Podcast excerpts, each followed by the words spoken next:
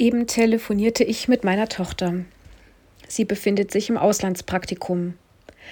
Ich fragte sie, ob sie in den letzten beiden Tagen mal nach draußen gegangen sei.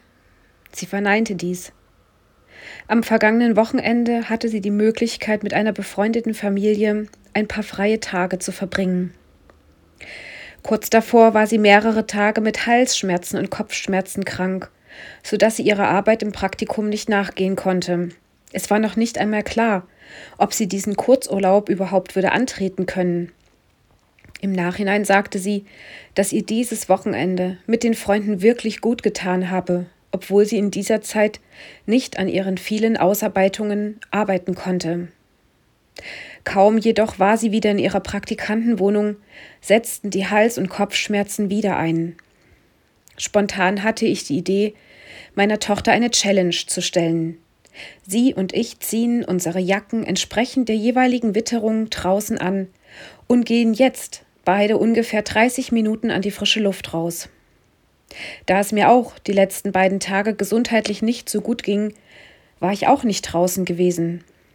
Ich sagte meiner Tochter, dass sie mir ein Foto von ihrem Aufenthalt im Park schicken solle, als Beweis dafür, dass sie wirklich draußen gewesen sei. Nun laufe ich hier meine abendliche Runde am Wald- und Feldrand. Ich atme tief durch und merke, wie sehr mir die frische Luft in den letzten beiden Tagen gefehlt hat.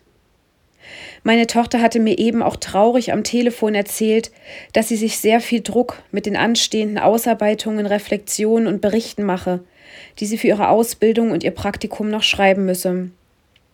Ich sagte ihr, dass die Arbeit nicht weglaufen würde, aber dass es wichtig sei, generell im Leben eine Balance zwischen Arbeit und Pausen zu finden.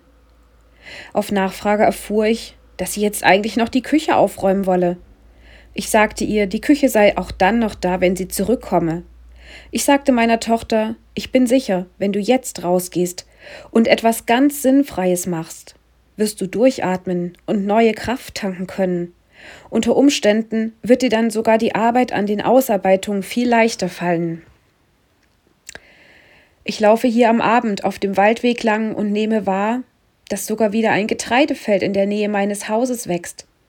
Die Vögel zwitschern ihre Lieder im abendlichen Wald, die Wolken ziehen am Himmel entlang, ein Flugzeug brummt vorbei, das saftige Grün am Waldrand erfreut mein Auge, der Wind weht jetzt am Abend kühler. Etwas traurig nehme ich wahr, dass am Waldrand Maiglöckchen wachsen. Jetzt erst, wo sich der Monat Mai schon dem Ende zuneigt.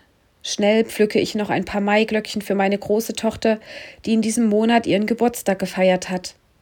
Ich atme tief ein und wieder aus. Das tue ich mehrmals hintereinander. Ich merke, wie sich meine Lungen mit frischer Luft füllen. Ab und zu mache ich ein Foto oder ein kleines Video von meinem Weg in der Natur. Diese Bilder werde ich gleich meiner Tochter als Beweis senden, dass ich draußen war. Ich bin richtig gespannt, wie es meiner Tochter draußen ergehen wird.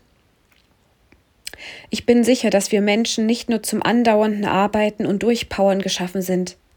Deshalb hat sich Gott, als er unsere Welt schuf, auch einen Rhythmus überlegt, von dem ich am Anfang der Bibel im zweiten Buch Mose lese. Dort steht, Sechs Tage sollst du deine Arbeiten verrichten, aber am siebten Tag sollst du ruhen. Ich denke, dass es nicht nur um die Tage des Arbeitens geht, sondern auch um die Stunden jedes einzelnen Tages, die ich mir außerhalb meiner täglichen Arbeitszeit in Beruf und Schule einteilen kann, um neue Kraft zu tanken, meine Umgebung wieder neu wahrzunehmen, meine Gedanken zu sortieren, durchzuatmen, einen neuen Blick auf mein Leben zu bekommen. Als ich ins Haus zurückkehre, sehe ich, dass meine Tochter mir tatsächlich ein paar Bilder von ihrem Spaziergang im Park und sogar ein Video, in dem sie auf einem schönen Weg läuft, geschickt hat. Ich freue mich richtig, dass meine Tochter und ich die Challenge angenommen und bewältigt haben. Ich ermutige dich, gerade jetzt, wenn es dir in irgendeiner Weise möglich ist, deine Jacke zu nehmen, Schuhe anzuziehen. Wenn es regnet, dann nimm deinen Schirm mit. Wenn die Sonne scheint, dann einen Sonnenhut. Geh einfach raus in die Natur, nimm wahr, wie wunderschön deine Umgebung ist. Ich ermutige dich, dir neu den von Gott gegebenen Rhythmus des Lebens bewusst zu machen und deine nächste Woche danach zu gestalten.